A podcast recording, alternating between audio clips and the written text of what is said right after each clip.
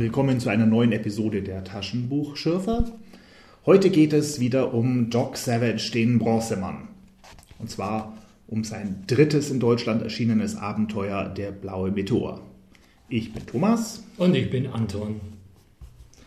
In dieser Folge gibt es für unsere Hörerinnen und Hörer eine Überraschung. Die werden wir aber erst am Ende der Sendung bekannt geben. Gehen wir gleich mitten rein ins Thema.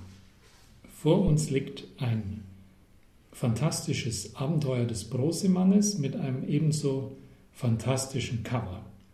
Das ist, finde ich, vom visuellen her interessant. Da steht ein unglaublich starker, großer Typ und der setzt sich gegen 2, 4, 6, 8, 9 Feinde zur Wehr, die ihm nichts anhaben können. Und ganz wichtig, apropos nichts anhaben, er hat auch fast nichts an, also Hose und Stiefel ja, aber vor allem ein zerrissenes Hemd. Genau. So kennen wir ihn, das gehört zu Doc Savage, der taucht zumindest auf den Titelbildern der 60er und 70er Jahre nur mit zerrissenem Hemd auf. Verfasst wurde dieser Band mit dem Titel Der blaue Meteor 1934 als 13. Ja. der Originalserie, aber erschienen ist er auf Deutsch als dritter Band und zwar im Februar 1973. Zum Inhalt gibt es keine allzu großen Überraschungen. Leider, möchte ich sagen. Naja, ich war ja derjenige, der darum gebeten hat, wir sollten bei den Taschenbuchschürfern uns auch mit Doc Savage befassen. Und jetzt stelle ich leider zu meinem Entsetzen fest, ein Band ist wie der andere. Der Beginn, der ist sogar derart stereotyp. Band 3 und Band 2 sind im Grunde identisch, es sind nur andere Namen, was die Bösewichte betrifft. Monk und die Freunde von Doc Savage und er selber sind ja eh die gleichen. Es fängt wieder an mit einem Massenauflauf. Und dieser Massenauflauf, der hat nichts anderes zu tun, als dem Bronzemann zu huldigen, weil er so toll und so großartig ist. Und wieder verstecken sich in diesem Masse, Massenauflauf irgendwelche Bösewichte. Und so nimmt das Ganze seinen Ausgang. Wenn man einmal einen guten Einstieg hat, einmal eine schöne Formel hat für eine spannende Geschichte, dann, so war das damals, haben wir gesagt, ja, dann wenden wir die Formel auf alle Geschichten an. Und das war ja wohl auch erfolgreich. Das waren 140, 150. Wow. Über 15, nein, über 12, 13, 14 Jahre war das eine erfolgreiche Serie. Ich weiß nicht, ob es immer wieder neue Leser waren, die das immer wieder neu für sich entdeckten, oder doch die gleichen, die froh waren, dass immer wieder letztlich das Gleiche passiert ist.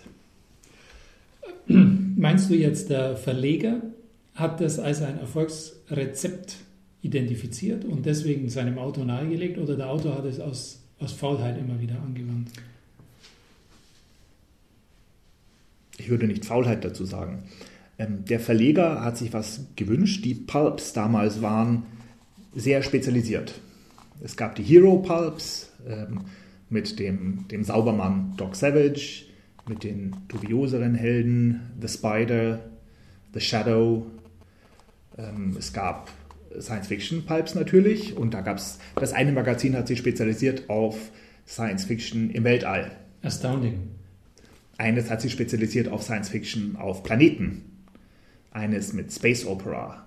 Eines mit Außerirdischen, eines ohne Außerirdische. Hochspezialisiert. Die Krimi-Pulps haben sich spezialisiert. Die, die fingen an als naja, normale Krimis mit ein bisschen Sex and Crime und dann mit ein bisschen mehr Sex und Crime, bis sich dann von den Krimi-Pulps die ähm, Weird Menace Pulps abspalteten, wo es dann so richtig hier bis in die leicht pornografische, auf jeden Fall eher gewaltverherrlichende Ecke, die, die Weird Menace Pulps sich abgespalten. Ja, es gab spezialisiert, das heißt, die Pulps waren genauso wie der Verlag sie wünschte. Und ich nehme an, dass also der Autor äh, Lester Dent hat da schon selbst diese Formeln entwickelt. Er hat auch, ich kann mich an ein oder zwei Aufsätze von ihm erinnern, die er darüber geschrieben hat, wie man erfolgreich Pulps schreibt. Also, aber er hat das dem Verlag verkauft und der Verlag hat gesagt, genauso wollen wir das haben. Diese Entwicklung, die du gerade dargestellt hast, wie sich die Pulps so aufgesplittert und differenziert haben, war die Mitte der 30er Jahre, als Lester Dent ähm, geschrieben hat, war die da auf dem Höhepunkt oder hat die Differenzierung da gerade begonnen? Ich bin kein Experte. Ich glaube, sie hat gerade begonnen. Mhm. Da fing es dann an. Und das war schon was Neues, dieser Bronzemann, oder? Das ist. Definitiv. Ist das gab, es gab. Das, das war neu. Naja, Elemente davon gab es schon vorher. Also gerade diese tolle Technik, ähm, dass ein Heldenteam mit Hilfe moderner Technik Abenteuer erlebt. Das gab es vorher schon. Ich weiß nicht, ob du Tom Swift ja, ja. kennst. Ich habe das als Zehnjähriger vermutlich mhm. oder als Achtjähriger.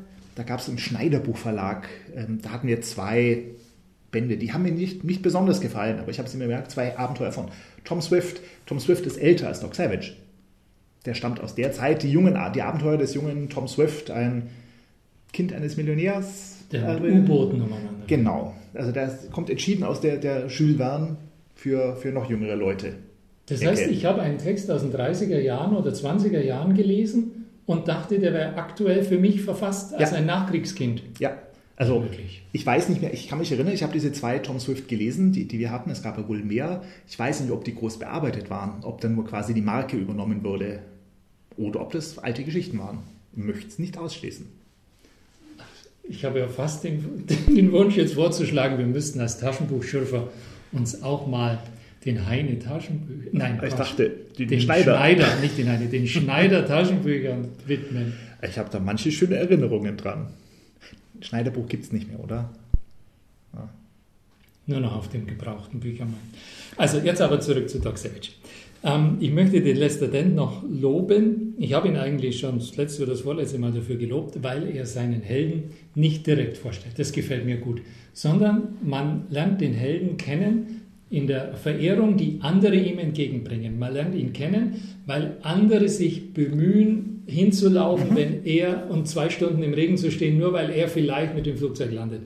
Und ähm, diese indirekte Art, ähm, die Hauptfigur zu zeichnen, die ist ähm, sehr wirkungsvoll. Die wird heute seltsamerweise gar nicht so oft angewandt.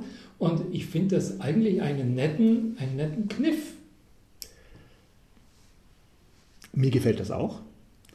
Ich weiß nicht, ob die Art heute nicht mehr so angewandt wird.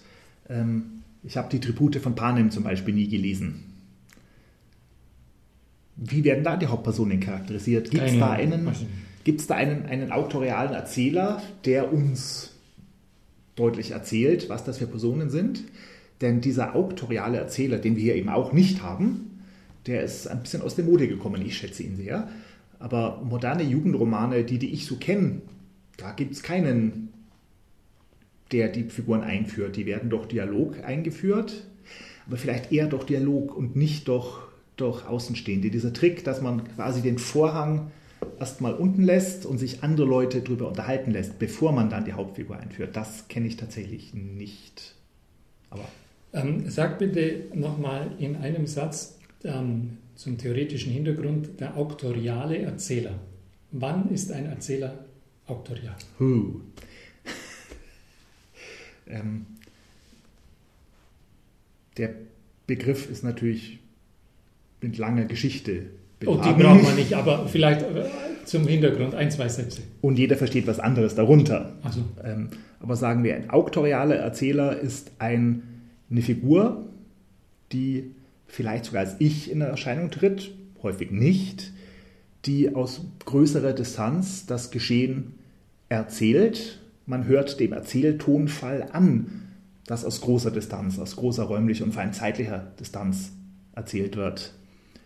Das war der Standarderzähler eigentlich bis ins 19. Jahrhundert, weit ins 19. Jahrhundert hinein. So fingen die ersten Romane des, des 18. Jahrhunderts an, vielleicht weil die aus der Geschichtsschreibung kamen. Die ersten Romane haben sich so ein bisschen, zumindest die englischen, orientiert an Geschichtsschreibung, die hießen ja auch alle The History of Tom Jones oder sowas. Und da war der Historiker, der nicht Teil der Handlung ist, der mit dem Rückblick des Historikers uns die Geschichte erzählt. Und der auktoriale Erzähler kommentiert. Der sagt, ob was gut, ob was schlecht war, der sagt, ob die Personen gute Personen schlechte sind. Charles Dickens, seine Anfänge zum Beispiel, ähm, eine Geschichte zweier Städte.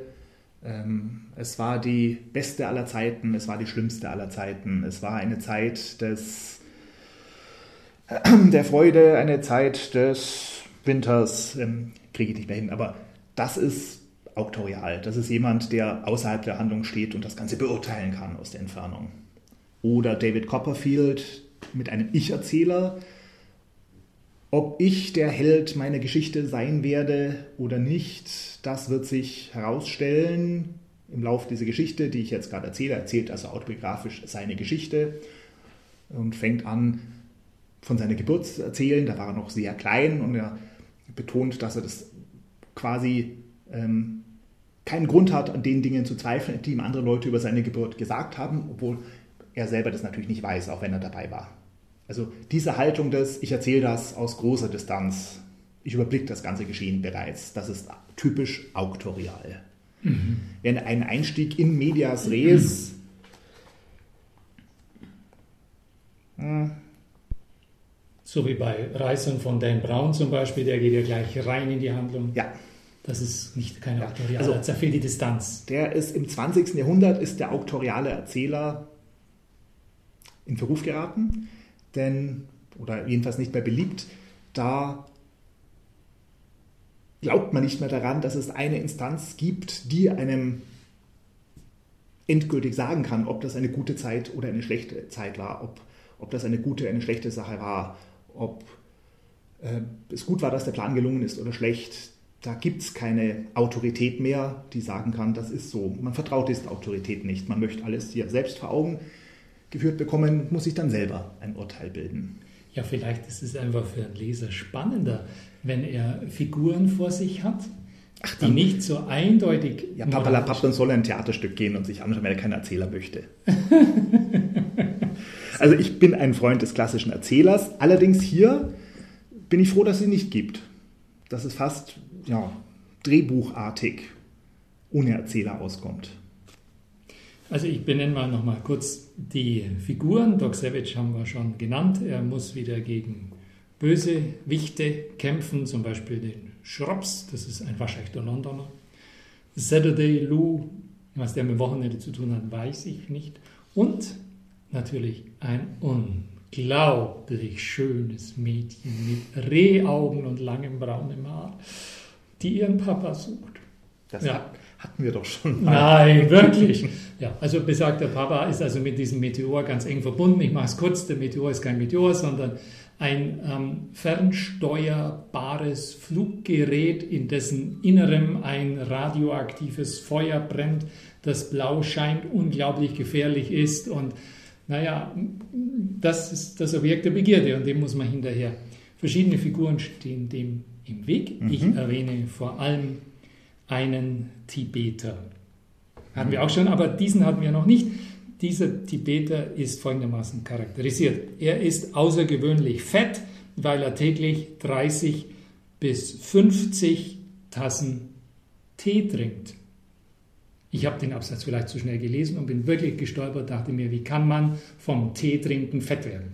Also, ja, Tee. Ja, wenn ich eines, ich weiß nichts über Tibet oder Nepal, aber wenn ich eines aus der Trivialliteratur weiß, ist, dass die ihren Tee mit Butter zu sich nehmen. Das hättest du gewusst. Das hätte ich gewusst. Jetzt komm. Ob sie es wirklich tun, aber wirklich platt. Ob sie es wirklich tun, weiß ich natürlich nicht, wie verbreitet das ist. Ja, Lester denn wusste das bestimmt und der schreibt das. Wow, du hättest das gewusst. Tibeter trinken ihren Tee mit Butter. Frag mir mal, ein Äthiopier, wie trinkt der seinen Kaffee? Das weiß ich nicht. Ja, mit Butter natürlich.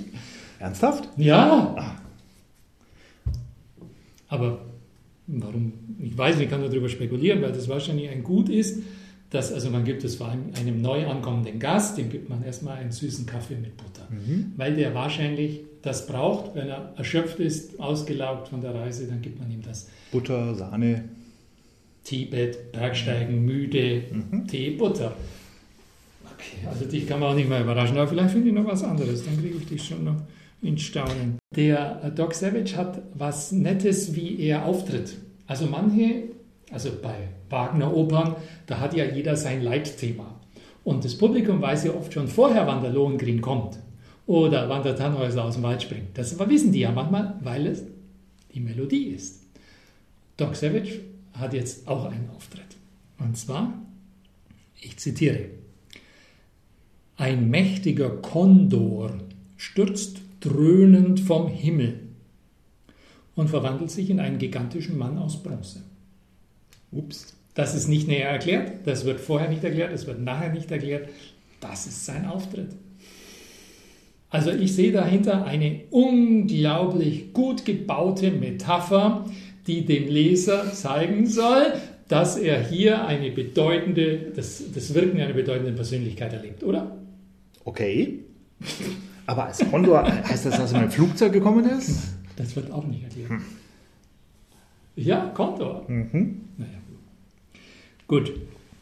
Ähm, was diesmal auch ein bisschen anders ist als sonst, sind seine Freunde, die oft schusselig waren, aber diesmal glänzen sie durch Bewusstlosigkeit. Die sind permanent bewusstlos. Findest du lustig, oder? Ja, ich bin es gewohnt. Also die Aufgabe von Doc Savage ist dann doch meistens ähnlich wie bei äh, Kara Benemsi, bei, bei Karl May, die gefangenen Freunde zu, bef zu befreien. Ja, das macht er. Die sind nicht sehr hilfreich. Aber bei Pfadfindergeschichten kommt es normal nicht vor, dass die anderen Pfadfinderfreunde bewusstlos werden, oder? Mhm. Aber wir bleiben bei unserer Interpretation. Doc ist der Oberpfadfinder, oder? Ja. Ist er. Ähm, er ist aber ein besonders kräftiger Bursche, denn er trägt alle seine Freunde die Treppe hoch. Die bewusstlosen, erwachsenen, schwer gewachsenen Männer trägt er die Treppe hoch. Und, hast du es? Einer von denen hat ein Haustier. Ein kleines Schweinchen. Mhm. Das wird nicht vergessen, das trägt er auch hoch. Was Lester denn nicht erklärt, ist, ob das Schwein auch bewusstlos war. Du siehst, ich war völlig fasziniert, mhm. selten so etwas Unterhaltsames gelesen wie beim blauen Meteor, aber wir lösen das Rätsel jetzt noch nicht. Es gibt ja noch etwas, eine Überraschung für unsere Zuhörerinnen und Zuhörer werden wir am Ende dann, dann lüften. Ähm, wie gefällt dir denn dieses, ähm, also dieses Objekt der Begierde, das im Grunde gar nicht näher erklärt wird, weil man es nicht erklären kann und damit der Leser nicht völlig unzufrieden ist über diese wundersamen Eigenschaften dieses Dings, sagt der Autor, ja, das ist irgendwie radioaktiv, radioaktiv und damit muss der Leser zufrieden sein. Wie findest du das? Das war eine einfache Zeit, da konnte man das sagen. Den meisten anderen Büchern von Doc Savage tauchen immer wieder übernatürliche Sachen auf, die sich dann als doch natürlich herausstellen. Gerne State of the Art, moderne Technologie, ein neues Gerät, das meistens sehr gründlich und einigermaßen realistisch beschrieben ist. Hier jetzt vielleicht nicht. Die Radioaktivität war halt noch eine sehr neue Sache, aber hing schon in der Luft, dass man da eben auch was mit Waffen und so damit machen kann große Phase der Radioaktivität war dann in den 50er Jahren. Die ganzen ähm, Horrorfilme, Science-Fiction-Filme der 50er, wo Radioaktivität dazu geführt hat, dass Ameisen riesengroß werden, Spinnen riesengroß werden, Leute schrumpfen, Leute riesengroß werden. Da war das das Zauberding, wo man sich nicht drum gekümmert hat. Und hier geht es halt schon ein bisschen früher los. Als Erklärung, radioaktiv. Mhm. Da fällt mir was auf diese ähm, Geschichten mit dem Psi-Krieg, das ist doch eine Erscheinung, die eher, also ich würde sie ab den 70ern, würde ich das suchen, dass, die, die, dass Menschen irgendwie beeinflusst werden können und dass es vielleicht sogar eine, eine Massensuggestion gibt und das führt dann zu einer unter Umständen spannenden Handlung. Und nur der Held vielleicht, aus irgendwelchen Gründen, silberner Helm oder was auch immer, kann nicht ähm, irgendwie äh, mental beeinflusst werden. Mondbasis Alpha 1 Space, wie hieß das immer genau? 1999. Genau, das ist so, ein, so, so eine typische Erscheinung mhm. aus der Zeit. Hier in den 30er Jahren kommt das aber auch vor, weil der blaue Meteor Willenskräfte beeinflussen mhm. kann, dann ist er, ist doch ja da unglaublich innovativ, oder? Ja, war vorne dran. Ich würde es allerdings auch nicht in die 70er Jahre tun, sondern vielleicht schon mindestens 10, wenn nicht noch mehr Jahre vorher. Was, was fällt dir da ein, äh, auf Film oder Buch? Naja, die ersten Mutanten, die mit ihren Geisteskräften Leute, also nicht mal die ersten, sondern die bekanntesten Mutanten, die mit ihren Geisteskräften Leute. Ich weiß nicht. 1961. Was denn? Kurz nachdem.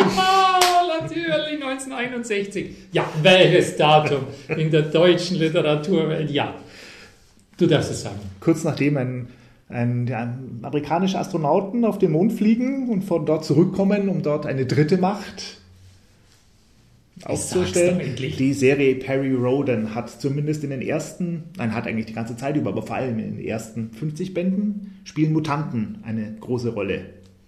Und die X-Men von Stan Lee, die jetzt im Kino ja ziemlich populär sind, das müsste 1963 gewesen sein, dass da die ähm, eine junge Generation mit Superkräften heranwächst, die anders als andere Superhelden, die eben nicht durch einen Unfall kriegen, sondern damit geboren sind. Und ja, ja. von Sturgeon, äh, More Than Human, nein, wie heißt es? Es gibt von Sturgeon auch einige Geschichten, also dieses Mutanten, neue Generation, die mit, mit Fähigkeiten, das ist was, was ich in die 50er Jahre tun würde. Wow. Menschenskinder, das fing wirklich viel früher an. Auch eben als Folge der Radioaktivität.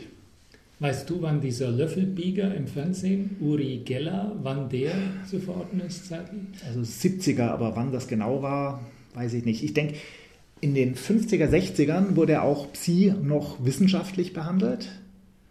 Und in den 70ern fing es dann schon sehr an, in die Esoterik-Ecke abzudriften. Mhm. Das sind ja eigentlich Phänomene, die sind übermächtig und damit einer guten Erzählung würdig, weil der Held der Erzählung muss sich etwas stellen, bei dem der Leser sofort kapiert, das ist etwas, das geht über die Kragenweite des Alltagsmenschen hinaus. Und wenn das einer in den Griff kriegt, dann ist das ein richtig toller Hecht. Also es ist eine echte Herausforderung, die, die führt in der Erzählung, könnte man sagen, zu Konflikt. Kann man so sagen? Ja. Dann wirst du vielleicht ganz lustig finden, wie Doc Savage das Ding in den Griff kriegt. Hm. der blaue Meteor, der wird nämlich ferngesteuert. Und man kann den ganz einfach umsteuern, wenn man die Frequenz der Steueranlage findet, gibt man ein stärkeres Signal drauf und lenkt den einfach woanders hin. Hm. Das ist einfach und genial. Eine technische Lösung für Probleme. Ähm, du magst lieber Harry Potter-Lösungen. Nein, ich, ich, schätze das eigentlich schon. Ich mag, ich bin ja, ich, ich, ich habe ja Jules Verne und Tom Swift gelesen.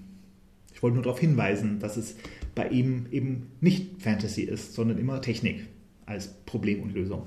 Dieses, äh, diesen üblichen Vorwurf, den kennst du bestimmt, wie heißt das? Deus ex machina. Ähm, Habe ich immer so verstanden, irgendwann sieht man ein Kaninchen aus dem Zylinder und sagt, und das ist jetzt die Lösung für alles und damit endet mhm. die Geschichte, weil damit kann man alles machen. So ist doch das einfach umschrieben. Ja. Das macht der Lester Dent nicht. Gell? Also das technische Lösung ist eigentlich kein Vorwurf, sondern das ist eigentlich in dem Fall ein ja. Gütezeichen, oder? Ja. Also wenn es nicht gerade immer die gleiche Formel wäre, wäre es direkt gut. Aber es ist halt oft die gleiche Formel. Ja. Dennoch, ähm, es gibt immer wieder Lichtblicke in der Serie, das muss man sagen. In den letzten fünf, sechs Jahren mit Beginn des Zweiten Weltkriegs der Serie werden die Abenteuer viel realistischer. Ich finde nicht, dass sie besser werden. Viele der Freunde spielen keine Rolle mehr, sondern es ist ein Solo-Abenteuer oder vielleicht nur mit ein oder zwei der Freunde. Nichts übernatürlich, nichts scheinbar übernatürliches mehr, natürliche Feinde, Nazis, Gangster. Äh, bisschen enttäuschend.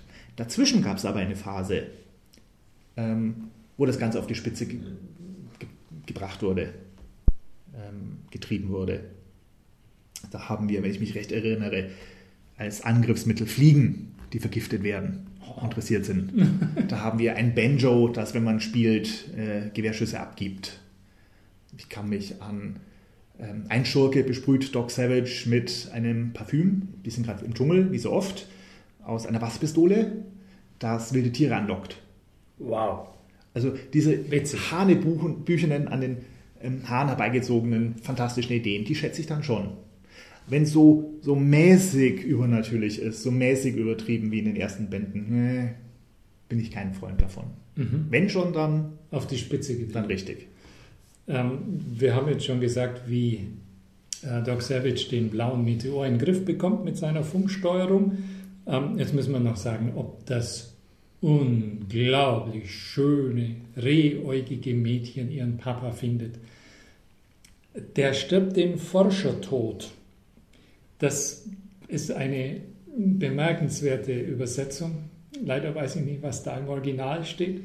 Ähm, warum stirbt er den Forschertod? Es ist so, er steckt nämlich hinter dem blauen Meteor. Und das weiß natürlich seine Tochter nicht, die ihn sucht und die soll es auch nicht erfahren. Und, und dann beschließen die Freunde, ihr eine Lüge aufzutischen und ihr zu sagen, er ist nicht bei der Auseinandersetzung um den blauen Meteor ums Leben gekommen, sondern schon lange vorher ist er den wohl ehrenhaften Klingonen, äh, nein, äh, nicht Klingonen, den Forschertod gestorben und ähm, das tischt man ihr auf, damit sie zufrieden ist und dieser Strang der Geschichte auch ihr Ende findet. Womit auch dieses Buch dann abgeschlossen wäre. Sollen wir, jetzt, sollen wir es jetzt sagen? Ich hatte ja den Wunsch, als Taschenbuchschürfer auch einmal Doc Savage zu bearbeiten und habe jetzt doch einsehen müssen, dass es allzu stereotyp zugeht. Und ja, ich glaube, du hast es schon eingedeutet, wenn man einen gelesen hat, haben wir alle gelesen. Ich habe jetzt drei gebraucht und bat dich darum, die Serie ein bisschen liegen lassen zu dürfen. Und du hast gutwillig zugestimmt. Und so bitte ich dich um dein Fazit über den Bronzemann und Oberpfadfinder, moralisch einwandfreien, nicht alkoholischen, ähm, von keiner Frau zu fangen, denn und was weiß ich noch alles, was ich noch alles sagen könnte über ihn. Ähm, gib ein, bitte ein irgendetwas, was die, die Reihe jetzt so abschließt, dass ich sie guten Gewissens ein bisschen liegen lassen kann. Ach. Das fällt mir schwer, weil in wenigen Bänden taucht seine Cousine auf, Patricia Savage. Ein gewisses Gegengewicht zu diesem doch recht männerlastigen Team. Ist die auch aus Bronze? Äh, vom Hautton und den Haarfarbe natürlich rothaarig, klar. Und eine Pfadfinderin.